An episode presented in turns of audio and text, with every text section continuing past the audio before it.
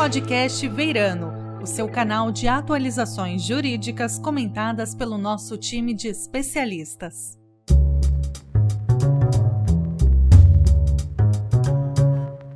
Olá, seja bem-vindo ao podcast Veirano. Eu sou Juliana Costa, sócia da área tributária aduaneira do Veirano Advogados, e vamos falar hoje sobre as decisões do STF, Supremo Tribunal Federal, em relação à tributação de licenciamento de software e os possíveis impactos e reflexos no mercado de bens digitais e novas tecnologias.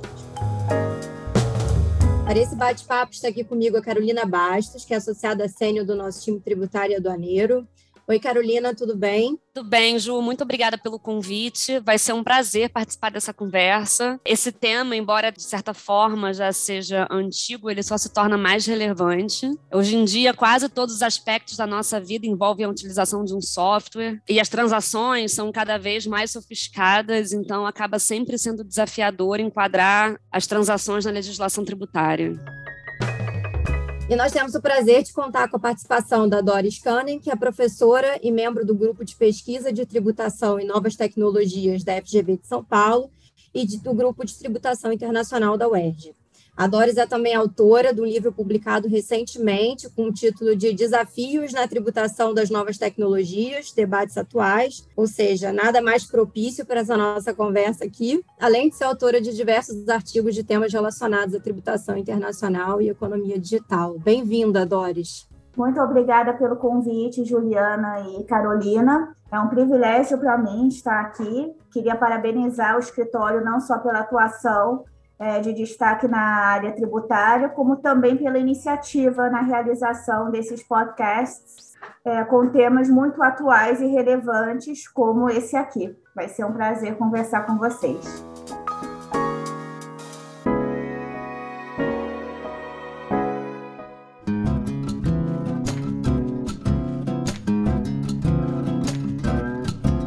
Eu acho que para a gente começar esse bate-papo, é, é, importante a gente fazer um retrocesso um pouquinho, voltar uns passos atrás para entender a origem dessa discussão toda, para a gente conseguir ver lá na frente qual vai ser o final. É, já adianto que a gente não vai saber o final, mas a gente vai tentar passear por aqui, por todas as discussões que esse tema traz. Então, basicamente, a discussão de tributação de software, ela teve um marco no final da década de 90, quando o Supremo Tribunal Federal fez uma, uma distinção que hoje em dia já está ultrapassada, mas ele fez uma distinção entre software de prateleira e software customizado ou por encomenda. E basicamente ele determinou que a comercialização do software de prateleira seria sujeita ao ICMS, por se tratar de uma mercadoria, enquanto que as operações com software customizado estariam sujeitas ao ISS por se tratar de um serviço. À época, essa discussão ela fazia todo sentido, porque ainda era muito comum a comercialização de software em, em mídias físicas. Você ia numa loja, você comprava um CD com Windows, é, com outros programas de computador, o que hoje em dia, enfim, já está em extinção.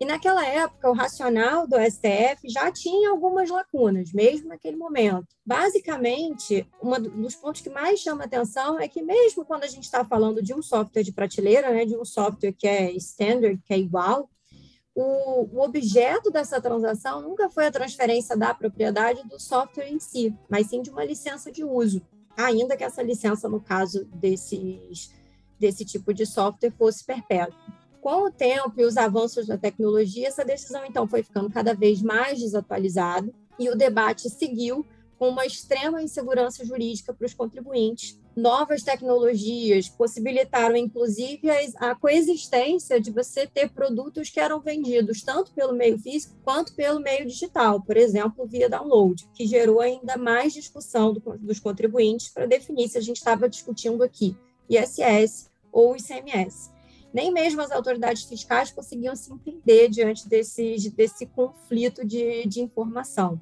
De um lado, a gente tem a Lei Complementar 116, que trata sobre a legislação do ISS, que estabelece que o licenciamento ou cessão de direito de uso de programas de computação é sujeito ao imposto.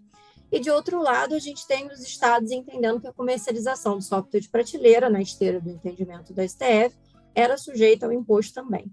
O conflito entre Estado e município começou a ficar mais arraigado a partir de 2015, quando foi editado um convênio do CONFAS é, que autorizava os estados a reduzir a base de cálculo do ICMS para 5%, ou seja, muito próxima da base de cálculo da carga tributária do ISS. E em 2017 veio um novo convênio que regulamentava as operações com esses bens, né, softwares e mercadorias digitais de forma geral. Durante esse período houve muita discussão, os contribuintes ficaram realmente perdidos, não sabiam se recolhiam ISS, não sabiam se recolhia ICMS. Até que no final do ano passado, o plenário do Supremo Tribunal Federal iniciou o julgamento de duas ADIs, duas ações diretas de inconstitucionalidade, para discutir a incidência ou não do ICMS sobre as operações de software. Até que nesse ano foi publicado o acórdão que reconheceu a não incidência do ICMS sobre o licenciamento ou cessão de direito de uso de software. Ou seja, a partir de então, todas as operações envolvendo licenciamento ou cessão de direito de uso de software deveriam ser sujeitas ao ISS. E essa decisão trouxe uma modulação de efeitos a partir da publicação do julgamento, exceto para as ações judiciais em curso. Eu acho que antes de, de a gente começar a analisar um pouco mais quais são os reflexos dessa decisão, tem dois pontos para ressaltar. O primeiro é que essa decisão consolidou o entendimento da Corte de que as indefinições entre ISS e ICMS devem ser resolvidas com base num critério objetivo. Além disso, a Corte tomou por entendimento de que sempre que houver um conflito entre ISS e ICMS, o ISS deve incidir quando o serviço estiver definido na lei complementar como tributável pelo ISS, ainda que a sua prestação envolva a utilização ou fornecimento de bens, por exemplo. E, no, por outro lado, se a operação de circulação de mercadoria envolver um serviço que não é definido pela lei complementar, caberia o ICMS. Além disso, o ministro Dias Toffoli, que foi o relator das ações, ele determinou, ele partiu da premissa, na verdade, de que o software seria uma criação intelectual sendo, portanto, imprescindível a existência de um esforço humano direcionado para sua construção, e que isso não poderia ser desconsiderado em qualquer tipo de software, incluindo os softwares de prateleira. Bom, a partir daí também, recentemente, nesse mês ainda, a gente teve a aprovação de uma tese de repercussão geral do Supremo nesse sentido, e quando a gente acha que a discussão acabou, ela não acabou. Eu acho que, a partir dessa decisão, o, o ponto mais claro de discussão é a questão da modulação dos efeitos e eventual insegurança jurídica que essa modulação trouxe para os contribuintes. Nesse ponto, eu gostaria de passar a palavra para a Doris para ouvir a opinião dela sobre essa matéria. Excelente introdução, explicação. Eu acho que até quem não é da área tributária e quem não está acompanhando tanto é, essa discussão extremamente relevante conseguiu entender com a sua explicação é, o que está acontecendo. E como você falou muito bem, quando a gente pensa que acabou, não acabou. Um dos capítulos dessa história, né, diz respeito justamente à questão da modulação dos efeitos e da insegurança jurídica. O Brasil, infelizmente, é muito conhecido pela insegurança jurídica, mas eu acho que nesse caso específico, é, ela é aparente. Por quê? O artigo 146 do Código Tributário Nacional que inclusive já foi objeto né, de outro podcast do Verano, fala que a modificação introduzida de ofício ou em consequência de decisão administrativa ou judicial, nos critérios jurídicos adotados pela autoridade, né, no exercício do lançamento, etc., somente pode ser efetivada em relação ao mesmo sujeito passivo quanto a fato gerador ocorrido posteriormente à sua introdução. E o artigo 5 inciso 36 fala: a lei não prejudicará o direito adquirido, o ato jurídico perfeito e a coisa julgada. Então, juntando isso com a modulação dos efeitos, já aprovada pelos ministros, eu acredito que nesse ponto específico, envolvendo o licenciamento e o software de prateleira, é, não poderia ocorrer uma cobrança retroativa, né, com base não só no Código Tributário Nacional, como também na Constituição e nos mais diversos princípios do direito. O que é interessante, eu acredito que a gente vai tocar nesse ponto mais para frente, é como que essa decisão vai afetar as novas tecnologias, porque a gente não usa mais software de prateleira, né? Ninguém vai lá comprar é, o Word é, para instalar no computador no supermercado, por exemplo. Então, eu acredito que a gente tem que ver como que essa decisão e a modulação vai ser utilizada com as novas tecnologias que chegam todos os dias. Super interessante, Doris. E além disso, eu, eu diria que além das novas tecnologias, a decisão ela traz espaço para algumas outras discussões, até em relação ao licenciamento de software de forma genérica, mas no que tange aos demais tributos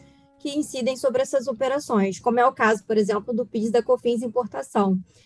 É, sobre esse ponto, Carolina, é, eu acho que a gente já andou vendo isso por aqui no escritório, né? Qual que, qual que é a sua, a sua opinião sobre esse assunto, sobre a possibilidade de algum questionamento sobre a matéria em face do julgado do STF? Zé, Juliana, eu acho que a gente realmente tem que refletir sobre um potencial impacto dessas decisões no tratamento tributário conferido na esfera federal, a importação de licença de uso de software.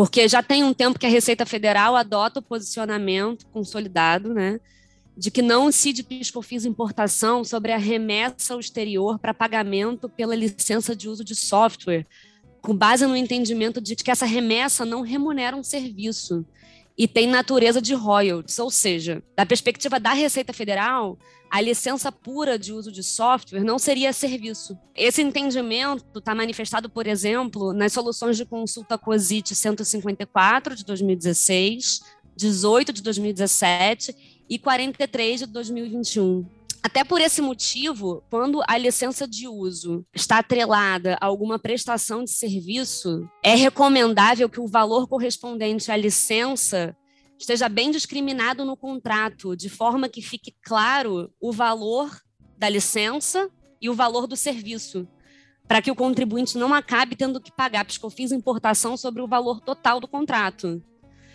É, mas agora, com a decisão do STF, no sentido de que é, a licença de uso de software representa uma prestação de serviço, começa a surgir a dúvida sobre a possibilidade de que a Receita Federal mude esse entendimento de que a licença pura não tem natureza de prestação de serviço, aumentando a carga tributária na importação da licença. Até o momento, a gente não ficou sabendo de nenhuma alteração de entendimento da Receita Federal sobre esse assunto, mas eu queria também ouvir de vocês o que, que vocês acham, se, você, se vocês pensam que existe de fato essa possibilidade de mudança de entendimento na esfera federal. Eu acho que existe essa possibilidade, não concordo, acho que de novo aqui a gente vai voltar para o ponto da Doris, de, de se isso acontecer, a gente vai voltar a discutir a questão da segurança jurídica, a discutir como isso vai ser interpretado e tratado pelas autoridades fiscais, né, do momento para frente e também para o passado. E até chama atenção aqui para o fato de que não só o licenciamento do direito de uso de software traz essa insegurança, como se a gente pode pensar também no licenciamento do direito de comercialização do software, né? Aquele direito em que efetivamente a pessoa que está adquirindo, ela não está adquirindo para uso próprio, ela está adquirindo para venda a terceiros. E esse é um ponto que já tinha sido também pacificado pela Receita Federal com soluções de consulta COSIT, né, que são vinculantes, dizendo que isso era royalty, portanto não deveria ter pisco-fins. E também não deveria ter ISS. Como é que esse assunto vai ficar a partir dessa decisão do Supremo? Acho que ainda é uma incógnita. Eu acho que as autoridades fiscais e os contribuintes ainda estão se ajustando a esse tema. Eu acho que essa decisão do STF, ela trouxe um outro ponto importante aqui, que é, numa dessas ações declaratórias de inconstitucionalidade, era discutido um convênio, que eu mencionei mais no início, que é o convênio 106 de 2017, que ele regulamentava operações com bens digitais de forma geral, incluindo, mas não se limitando ao software. Então, ele trazia, por exemplo, sobre programas, jogos eletrônicos, aplicativos e o que a própria redação do convênio chama de congêneres. A verdade é que esse convênio é, foi questionada também a sua inconstitucionalidade e ela acabou não sendo expressamente analisada por conta da decisão do STF. Eu acho que nesse ponto, Carolina pode explicar um pouquinho melhor para a gente qual foi a confusão que aconteceu aí sobre a, sobre a validade, né, em torno da validade desse convênio e qual é o impacto que essa discussão pode causar com relação a essa dicotomia do ISS e do ICMS. Zé, Ju, em março desse ano, no julgamento da ADI 5958, que tratava da constitucionalidade do Convênio 106 de 2017, a ministra Carmen Lúcia afirmou que esse convênio perdeu a eficácia jurídica desde o julgamento da ADI 5659, mesmo o convênio não tendo sido objeto expresso dessa ADI. Então, ela diz categoricamente que não há dúvida sobre a caducidade do convênio 106 de 2017. Só que essa conclusão ela é um pouco estranha, porque o convênio, de forma legítima ou não, sem entrar no mérito da legitimidade desse convênio, fato é que ele regulamentava outros bens que não somente software. Né? Ele fazia referência a, como você mesmo disse, programas, jogos eletrônicos, aplicativos e etc. Então, é, como é que a gente fica, por exemplo, com os casos de licenciamento ou sessão definitiva de áudio, de vídeo, de imagem? Porque na lista da Lei Complementar 116, que regulamenta o ISS, há previsão de incidência de ISS apenas na ascensão temporária desses bens. Sendo que, assim, as, plataforma, as plataformas de streaming, muitas vezes, elas possibilitam uma sessão definitiva, né? Você tem lá a opção, por exemplo, de adquirir um filme. E aí, será que essa manifestação do STF sobre o convênio 106 de 2017, no sentido de que ele teria perdido eficácia, pode acabar levando à conclusão de que quando se tem uma sessão definitiva de áudio ou de filme essa transação está fora do campo de incidência, tanto do ICMS quanto do ISS, eu acho que essa não era a intenção. Mas eu queria saber o que, que vocês acham, como é que, como é que vai ficar essa situação daqui para frente. Eu vou botar mais uma pimenta aí nessa, nessa discussão. Ao invés de ajudar, vou botar mais uma pimenta nessa discussão, que é não só a gente tem a questão dos bens que têm uma sessão definitiva, mas a gente também acaba ficando sem saber como tributar outras situações, por exemplo, os jogos eletrônicos que a gente tem hoje, né? Quando você compra um jogo pela internet e que nesse jogo você compra, vamos supor, ah, é um jogo em que você compra uma, uma determinada arma para um, um, um personagem do jogo, ou que você compra é, alguma roupa para o personagem, enfim, como é que funciona como é que funciona a tributação nesse momento? A gente está falando de ISS, está falando de CMS. A impressão que eu tenho é que no fim do dia a decisão do STF ela não conseguiu abranger todas essas situações e que ela na verdade foi muito mais limitada do que a gente pensa, né? Ela olhou só para a questão do licenciamento de software na modalidade mais clássica possível e não sei se ela se ela acompanhou essa modalidade toda é, das novas tecnologias. Doris, o que, que, você acha sobre esse assunto? Você que está super por dentro desse assunto, você que escreveu um livro sobre as novas tecnologias, o que, que você, qual é a sua visão sobre isso?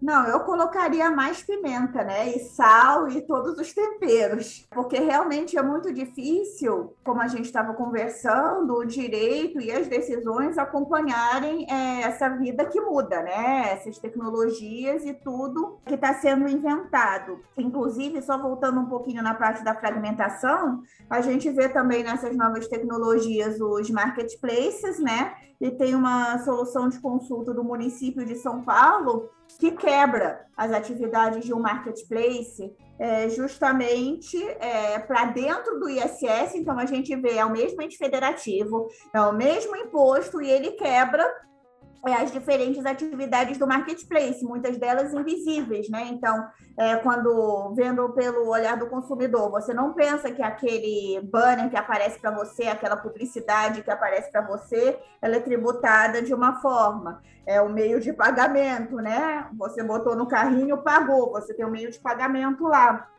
Isso pode ocorrer uma outra alíquota, dependendo do município, né? E daí vai, e lógico, a intermediação que o marketplace faz. Então, eu acho esse ponto interessante, falando da parte da fragmentação, né? Então, a gente tem isso já numa decisão do município de São Paulo.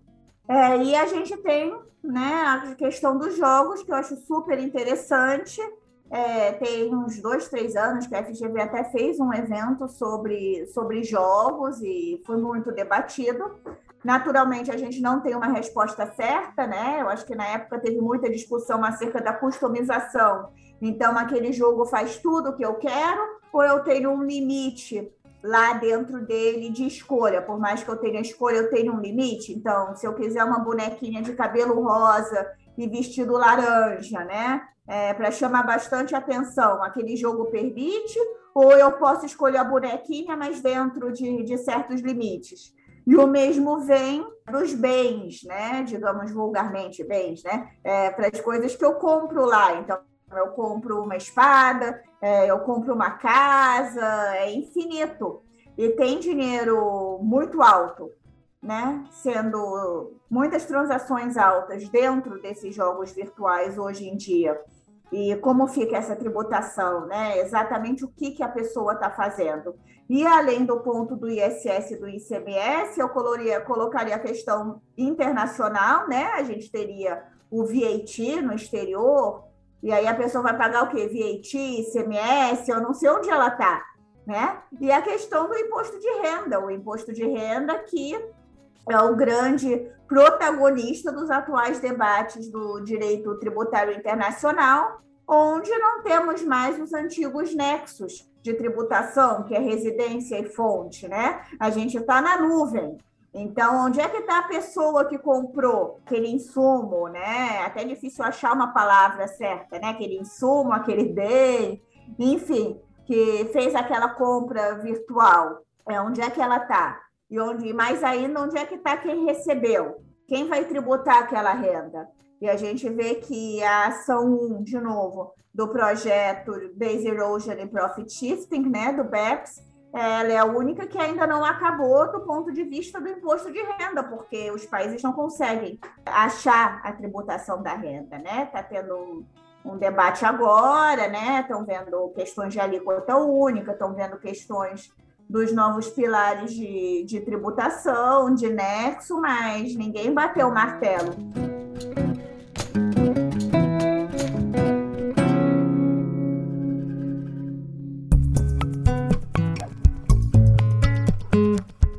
Nesse contexto da gente, já que a gente está aqui jogando cada vez mais discussões, menos respostas, mas o tema realmente ele é infinito, e trazendo essa coisa de temas atuais, a gente tem a discussão do metaverso, que é super atual, que a gente tem visto por aí hoje em dia, empresas de moda que estão produzindo produtos que estão sendo vendidos só no mundo virtual.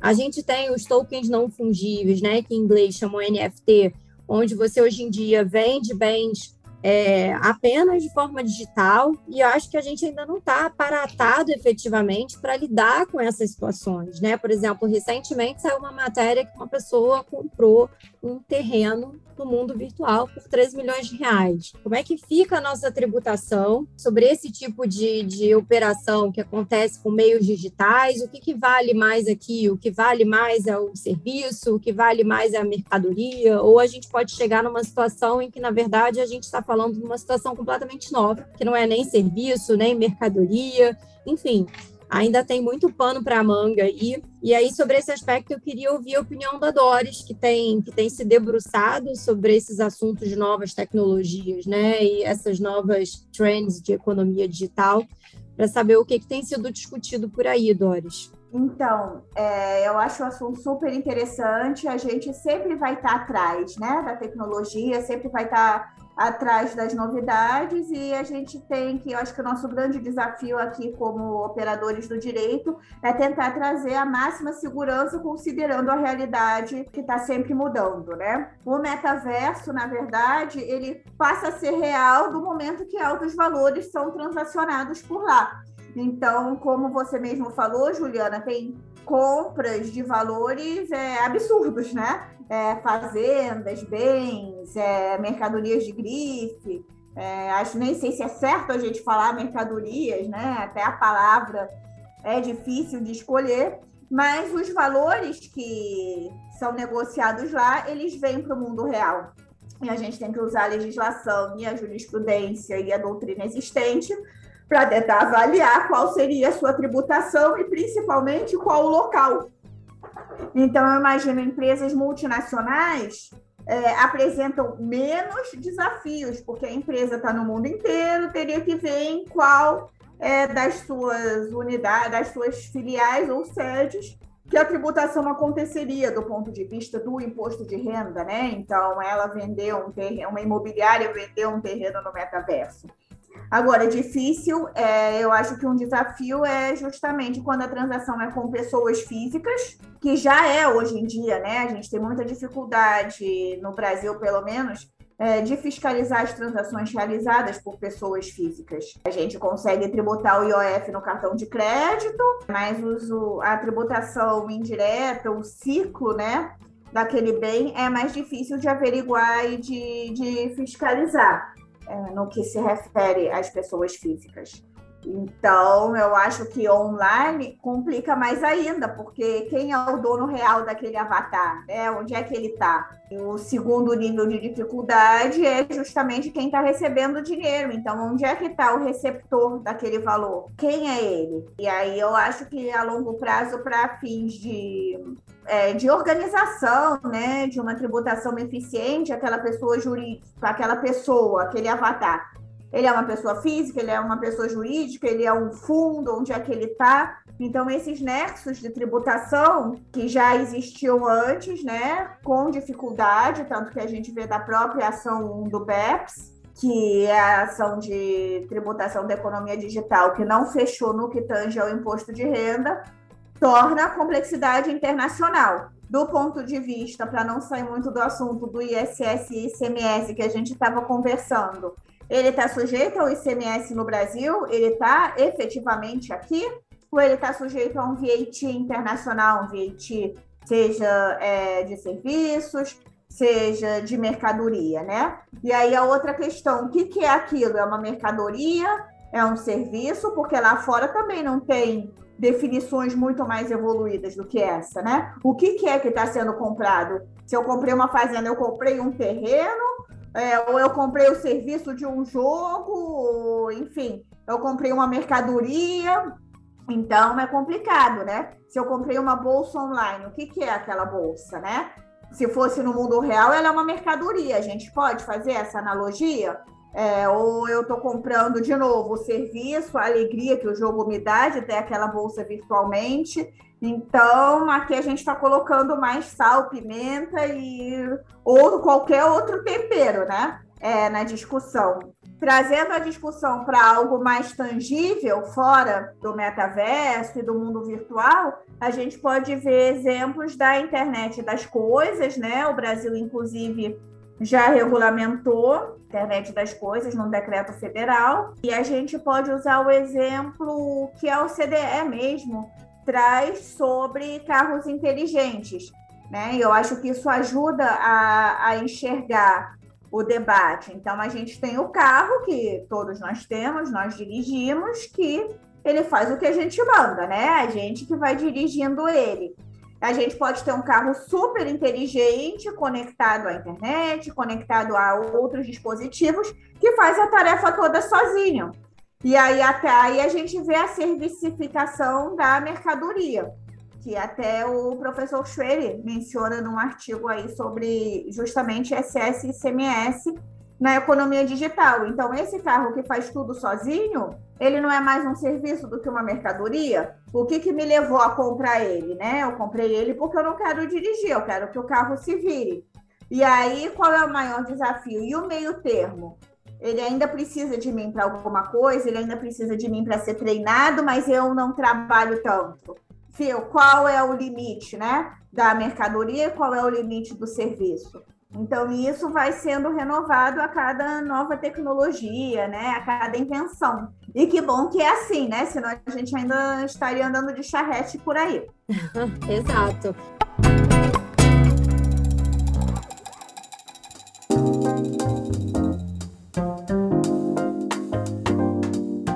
Acho que a gente falou bastante sobre essa questão das novas tecnologias. Eu acho que, de fato, a gente tem mais pergunta do que resposta. Eu acho que, de todo esse nosso bate-papo, a conclusão que fica é que o direito tributário, principalmente aqui no Brasil, mas acho que no mundo todo, ele não está conseguindo correr na mesma velocidade que a tecnologia tem avançado. Resta a gente ficar de olho para ver até que ponto a nossa estrutura tributária vai avançar, que momento a gente pode vir a ter alguma reforma, alguma alteração na legislação que traga alguma clareza sobre essas questões de economia digital, seja na área do ICMS, do ISS, como a gente discutiu aqui, seja na área de imposto de renda, como a Doris bem pontuou ao longo da nossa conversa, seja com relação à, à competência, à jurisdição, que país que pode tributar o quê, enfim, ainda tem muita coisa para se discutir no que diz respeito à economia digital. Só me resta agradecer pela participação da Doris Cane e da Carolina Bastos aqui hoje com a gente. Foi muito prazeroso ter vocês duas para esse bate-papo. Infelizmente, a gente tem que terminar, porque se deixasse para falar do assunto, a gente podia passar uma hora conversando.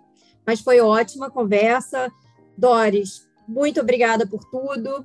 Espero que a gente possa ter novas oportunidades para debater, inclusive porque eu já andei lendo o seu livro novo e tem muito assunto ainda para a gente conversar. A gente aguarda você em outros podcasts aqui com a gente. Muito obrigada, Juliana. Foi um privilégio estar aqui no bate-papo entre amigas mesmo, né? Sem script sobre um assunto tão desafiador e que tangenciou, acho que as mais diversas áreas do direito tributário, né? Então, eu parabenizo mais uma vez o escritório pela ideia, agradeço muito o convite e fico à disposição. Pessoal, muito obrigada, foi um prazer.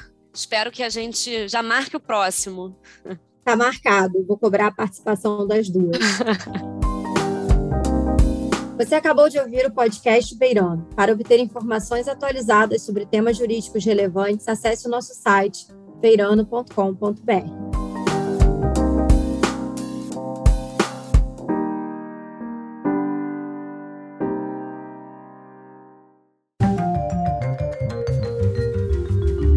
Você ouviu podcast Veirano.